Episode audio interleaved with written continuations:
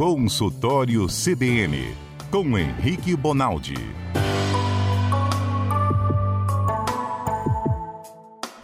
É hora do médico, gente. Consultório aberto aqui no CBN Cotidiano. Se você está com algum problema de saúde, tem dúvidas, pode ser o que for, hein? Unha encravada, íngua. Tudo, né? É, você pode mandar mensagem para o nosso WhatsApp.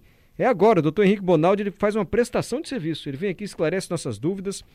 Nós estamos tentando seguir uma linha aqui de uma aula de anatomia, aprendendo o funcionamento do corpo humano. Aprendemos onde ficam os órgãos e agora estamos assim passeando pelo funcionamento dos órgãos. Semana passada entalamos no fígado ali, que foi tanta pergunta que não saímos Paramos ali. Tem mais perguntas sobre fígado ainda, vamos ver se hoje a gente chega no baço. Fígado e coração, a gente também falou sobre isso, né? né não, Tem uma ligação é. intensa. Ah, falamos do poema do Wesley Safadão. É melhor mexer com o fígado do que com o coração. coração. O baço acho que é o órgão menos famoso, né, Tadinho? Pulmão todo mundo conhece. Coração, cérebro. Baço. Agora, ele, se fosse uma celebridade, ia ser lá. Mas o baço é. fala quando dá problema. Ninguém não, sabe para que serve o baço, mas tem que tirar o baço. Não sabíamos, porque o Dr. Henrique Bonaldi já está aí na linha. É. Mas na celebridade ele é mais por baixo. Baço. o baço. Ninguém dá atenção pro ninguém baço. Ninguém dá a menor bandeira pro baço. Enfim. É... Boa tarde, boa tarde, se você quiser participar, gente, nosso WhatsApp, qual é mesmo, Patrícia?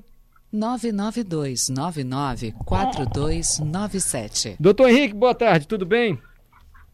Tudo bem, graças a Deus. E vocês?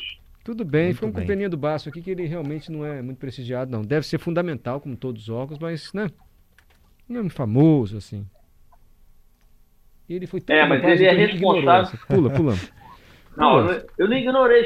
Vocês estão falando aí, eu não estou conseguindo acompanhar qual é a história. Se vocês estão querendo falar do Vasco, se vocês querem continuar no fígado, eu sou eu que estou perdido. Não, calma, não se perca não. Primeiro, eu vou na rua, o pessoal fala, quando é que é o médico? Quando é que é o doutor Rico? Eu falo, é terça-feira.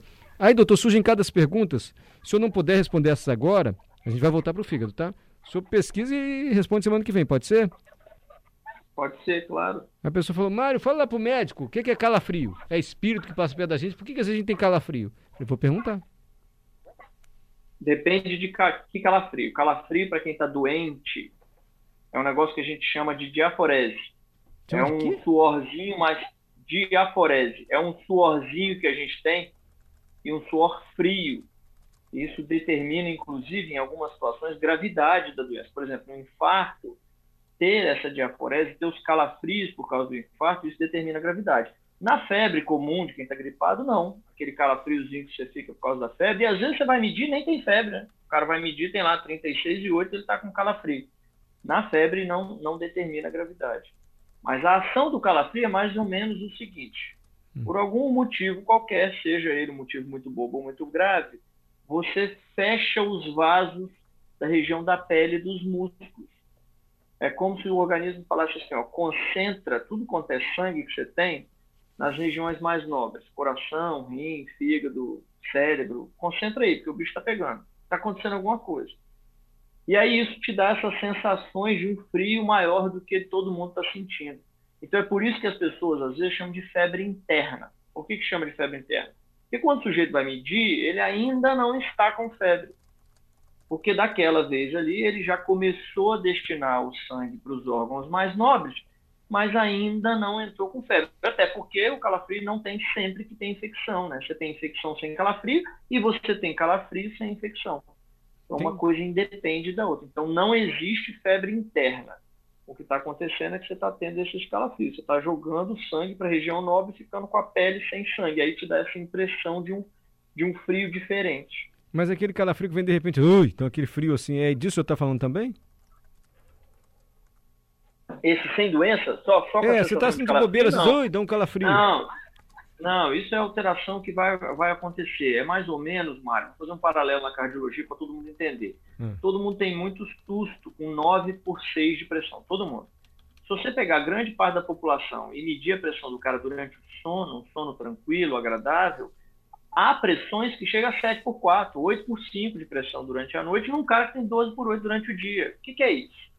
O sistema nervoso da gente ele é dividido em duas partes. Uma que a gente comanda e a outra que é dito autônomo, que é assim, a gente não comanda. Por exemplo, você não pede para respirar. Você não lembra, opa, vou respirar 22 vezes a cada minuto. Você não faz isso.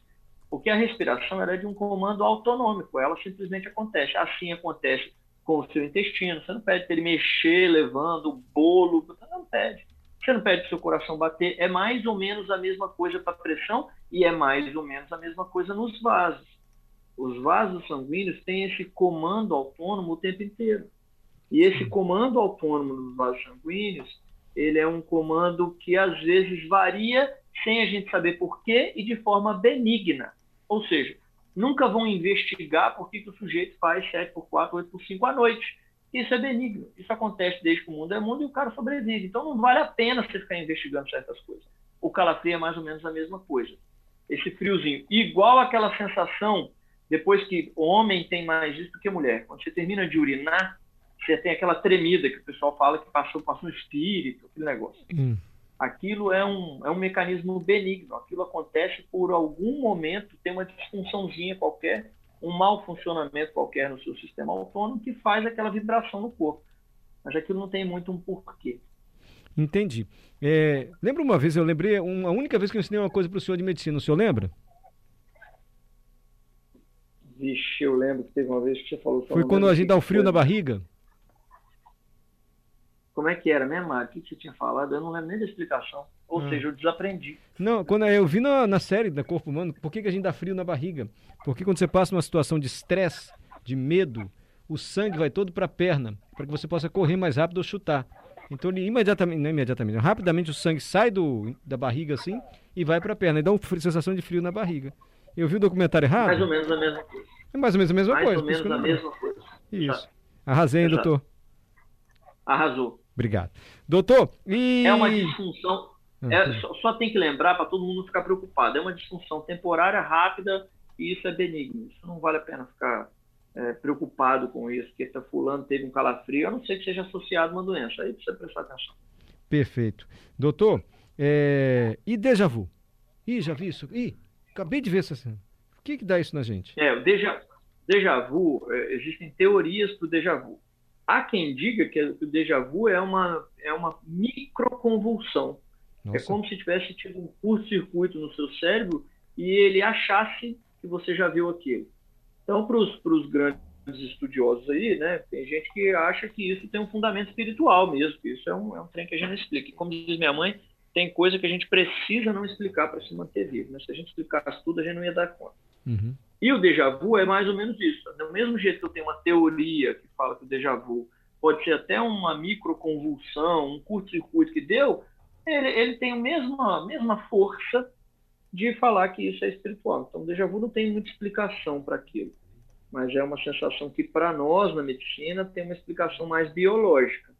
É um curto-circuitozinho que você teve momentaneamente ali que te deu essas sensações que você já viu isso.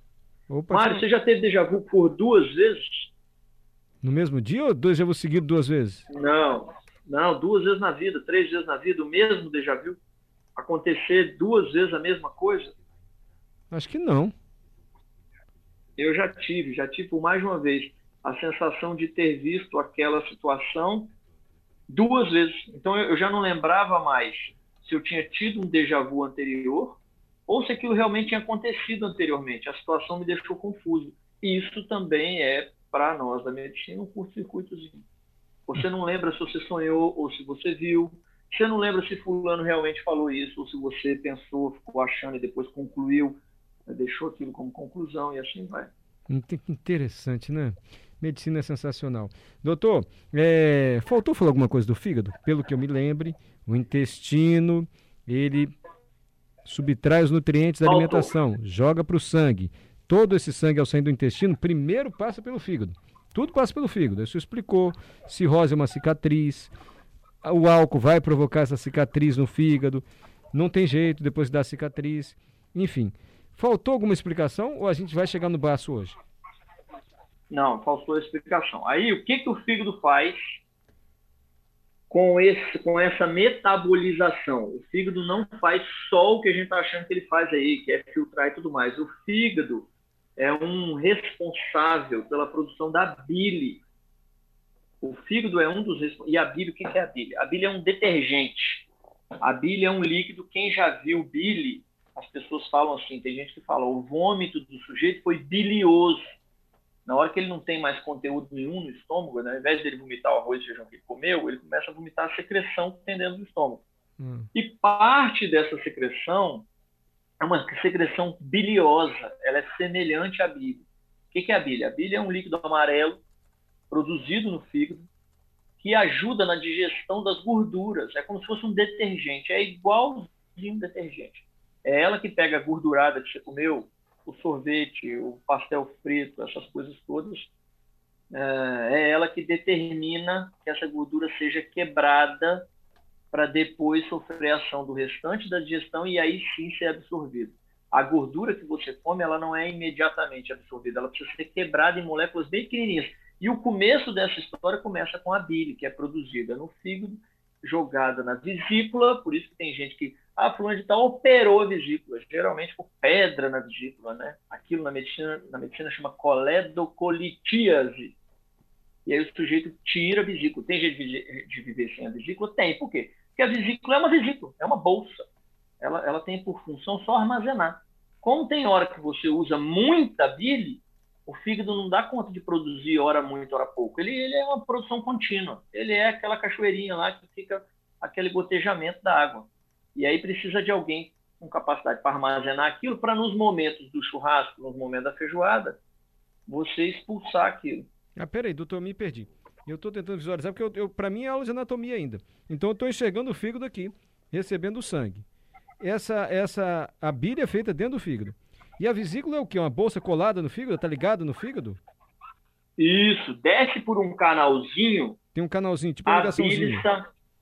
Isso, um, igual um canudo, igualzinho um canudo. E aí desce tá... do fígado hum. em direção ao intestino. E aí, nesse meio do caminho, ela desloca um cadinho para o lado, como se fosse um canudo em Y, assim, ó, uma bifurcação, e ela cai na, na vesícula. E aí ela vai sendo armazenada. Por exemplo, você Isso, continua você tá fazendo bile, à noite. Isso. Tá. Você continua fazendo bile à noite. Durante a uhum. noite, quando você faz bile, você não usa bile quando você quando está à noite, né? Certo? E aí você vai armazenando. Para quê? Para no outro dia de manhã, quando você for tomar aquele café da manhã do hotel, que você adora comer um cachorro quente no hotel de manhã, seis e meia da manhã, uhum. você usa aquela, aquela bile que foi armazenada. Mas ela está na vesícula ou ela está no estômago, doutor? Não, ela está na vesícula. A, a bile ela é armazenada na vesícula e depois jogada para dentro do intestino. Tá. Então não tem estômago nenhum com bile. Quando, o senhor falou que a bile ficava dentro do. O senhor falou assim, ela é produzida no fígado e é armazenada no estômago, mas agora entrou a vesícula no meio do caminho. É, a vesícula é um órgão que fica do lado do intestino. Não tá. é no estômago, não, é do lado do intestino. Tá. Entendi. Então a bile é o detergente ali do nosso organismo, né? É usada para limpar, quebrar as moléculas de gordura, não é isso? Isso, exatamente. Ela quebra gordura igualzinho que a gente faz na pia da cozinha, Mário. Perfeito. Quando você coloca um ingrediente mais engordurado, você passa. A, a, sensação que você tem com a, com a mão ficando menos gordurosa com o detergente é a mesma que o intestino tem quando cai a bile. Ah, Ele legal. passa a ser menos gorduroso quebra essas moléculas e a partir daí tem mais algumas outras quebras até que alguém consegue puxar a gordura de dentro do, do intestino. Entendi. Nossa, mas o fígado tem muitas funções, hein, doutor? Ele recebe o sangue, ele tem que fazer bile ainda? Muitas. Muitas. Tem poucas não. Por isso que o cara que entra em cirrose preocupa a gente. É, é exatamente por esse motivo. Entendi. E agora, a gente vai para onde? Vai esclarecer mais sobre o fígado? Ele faz a bile, que vai para a vesícula. A vesícula só serve para isso? Só serve para isso. Por isso que dá para viver sem vesícula, né? Por isso que a opção de quem tem pedra na vesícula não é ficar tirando uma pedra, tirando outra, daqui dois anos tira outra. Não, o cara fala assim, cara, para de sofrer com isso, você está tendo muita dor. Tem risco de infecções graves por conta disso. Vão tirar esse trem para fora. O cara tira e acabou. O cara tira sobrevive. E minha mãe, por exemplo, hum. minha mãe não tem, não tem vesícula, tem, sei lá quantos anos minha mãe tem, 40 anos não tem vesícula, tá vivo. Uhum, entendi. Tá. O fígado, então, faz vesícula, limpa ali o, o, o, o sangue que vem com os nutrientes do intestino. E agora? E agora é o seguinte, do outro lado tem o baço. Calma aí. O fígado, eu lembrei que o senhor baço. falou, cá fígado direito embaixo da costela. Cá, baço. Aliás, aliás, você me dá direito de falar do pâncreas antes de falar do baço? Poxa, coitado do Baço, ele já não é famoso, ele não no chega Baço. no Baço. Tadinho. Doutor Direito, vai ficar mais uns dois programas do Punks aqui. Ah, Vamos lá, então. como, como a gente falou, como a gente falou do, do- da bile, como a gente falou da vesícula, é o seguinte: o, o pâncreas Hum. é, ele fica mais ou menos à esquerda, junto com o baço. Vamos pensar assim. Então é costela. do capâncreas também. É. Tá. Ele faz um cafígo do capâncreas igual faz cafígo do cabaço. Tá. E o pâncreas tem por função é, duas funções básicas. Uma das funções que ele tem, que a gente chama de exócrina, que chama de exócrina porque joga coisa para fora do pâncreas em direção ao intestino também, é também fazer digestão. É, o então, enquanto a bile também, presta atenção, enquanto a bile está preocupada com as gorduras que você comeu, o pâncreas está preocupado com a glicose que você comeu, o pâncreas tá, que é o açúcar, o pâncreas está preocupado com a proteína que você comeu, que é a clara do ovo, o whey protein que esse povo tem mania de comer. Então, o pâncreas tem por ação a mesma coisa do detergente. Só que vão pensar que não é um detergente porque a- a- o que ele trata, o que ele corta, o que ele fragmenta não é gordura. Doutor, Ele fragmenta mais. doutor, Pode falar. é porque, desculpa, é porque eu interrompo muito o senhor, mas é para eu entender, eu preciso ir visualizando assim. Então, Não. eu quero entender mais ou Não. menos como é que são os órgãos. O estômago, você falou, é como se fosse uma bolsa. Vai enchendo a bolsa. Isso, Né? O fígado, eu Isso. pensando no fígado de boi. É mais ou menos como se fosse aquilo, não é isso? Exatamente. Fígado de boi. O intestino como se fosse um monte de tripa, um bololô de tripa aqui dentro, que tem uma saidinha ali. A. Como é que é que guarda bile? Que gente pode ver sem? A vesícula. A A vesícula é vesícula uma bolsinha menor. é bolsinha uma menor. bolsazinha. É uma bolsazinha igual uma bolsazinha de guardar é, moeda. Igual uma bolsinha de guardar moeda. O Ótimo. pâncreas, O pâncreas é como? tá bom, o pâncreas, vamos fazer uma analogia no pâncreas que eu acho que vai funcionar. O pâncreas, Mário, Hum. ele é mais ou menos como se a gente pegasse uma vela e deixasse ela ir pingando, pingando, pingando, pingando, pingando e fizesse uma cobrinha de 15 centímetros com ela. Sei. É mais ou menos isso. Só É mais ou assim? menos se você. É, é mais ou menos como se você pegasse um, um chuchu, chuchu verde, Sei. e deixasse ele cheio de bolinha. Por fora é como se você pingasse umas gotas de vela em volta dele. Essa é a sensação, inclusive, manual do pâncreas. Se apertar um pâncreas, ele é meio borrachoso. Entendi. Ele é meio tipo uma vela mesmo. E É. ele tem duas porções lá dentro. Ele tem células misturadas. Parte das células fazem esse movimento que eu estou falando para você, que é um movimento de deixar é, o alimento mais fragmentado. E ele faz isso através de soluções. Ele faz isso através de um líquidozinho que ele solta. Só que ele solta para dentro de um canudo também que encontra o mesmo canudo da bile. Então, você intestino, pense agora que você é intestino. Você intestino, tem lá gordura, açúcar, proteína dentro de você, você está louco para passar por esse orifíciozinho que vai cair como uma cachoeirazinha, como um, caninho de água, vai ficar pingando essa solução misturada bile e as secreções pancreáticas. O que é isso? Nada mais é do que um detergente para gordura, um detergente para proteína e um detergente para glicose. É aí que você começa a quebrar as coisas em moléculas pequenas, que são as que passam do intestino para o sangue. Caso Que contrário, sensacional. é, caso contrário, é como se você tentasse passar uma bola pela rede de futebol. Você não vai passar. A bola é muito grande. Então você precisa fracionar, fracionar, fracionar até a bola de futebol virar uma bola de ping-pong e daí então passar pela rede, ou seja, passar do intestino para o sangue. Gente, parece uma linha de montar, uma linha industrial assim. A comida passando, caindo gotinha do pâncreas, caindo bile, vai diminuindo o tamanho da comida, ela vai passando pelo intestino, vai sendo eliminado que não serve, o sangue vai pro fígado, que produz mais bile. Nossa, sensacional, doutor, sensacional, quero ser médico. Vamos lá. Exatamente, exatamente. E o, e o, e o, o pâncreas. E a outra porção, Hum. calma, calma, calma. Aí Me a outra, desculpa, desculpa, pode perguntar. Não, eu que empolguei, vai senhor. Então é o seguinte, a outra porção é uma porção que a gente chama de endócrina, e agora é uma sacada massa. Hum, Um dia eu cheguei na rádio, um, um, um repórter consagrado da, da Rede Gazeta falou assim, e nós estamos a tarde inteira falando de diabetes, e o doutor Henrique me traz um, um, um docinho de goiaba. Olha, Hum. olha, olha que, que contrassenso. É porque eu sabia que seu pâncreas trabalha bem. Quer ver, ó? Hum. O endócrino, a outra porção do pâncreas, ela é responsável pela insulina. É ela que é capaz de abaixar a sua glicose. É exatamente pela falência do pâncreas, dessa outra parte do pâncreas, que o sujeito vira diabético. O diabetes tipo 1 nada mais é do que o seu pâncreas que não existe mais. É, vou botar um entre aspas grande aqui. É a cirrose do seu pâncreas. É quando seu pâncreas não é mais capaz de exercer a função endócrina dele, que é essa outra função. A primeira função é ajudar na digestão.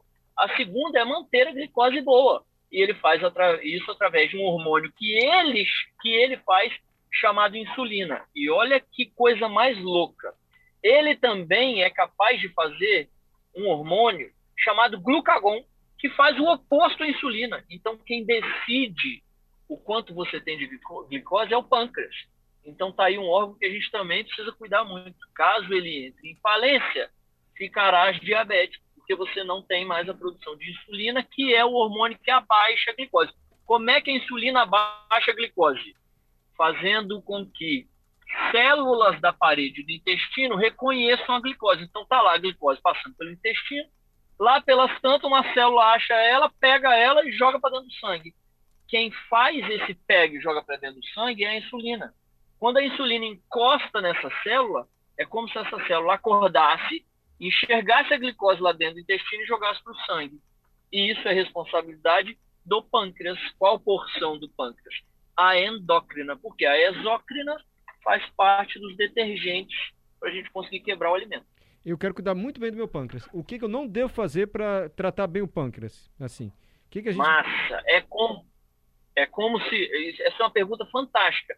E, e quem tem hoje pré-diabetes precisa escutar muito o que eu estou falando, porque o pré-diabético ele está com um grande risco de virar diabético e um dia talvez precisar de insulina da diabetes, porque ele está sobrecarregando o pâncreas.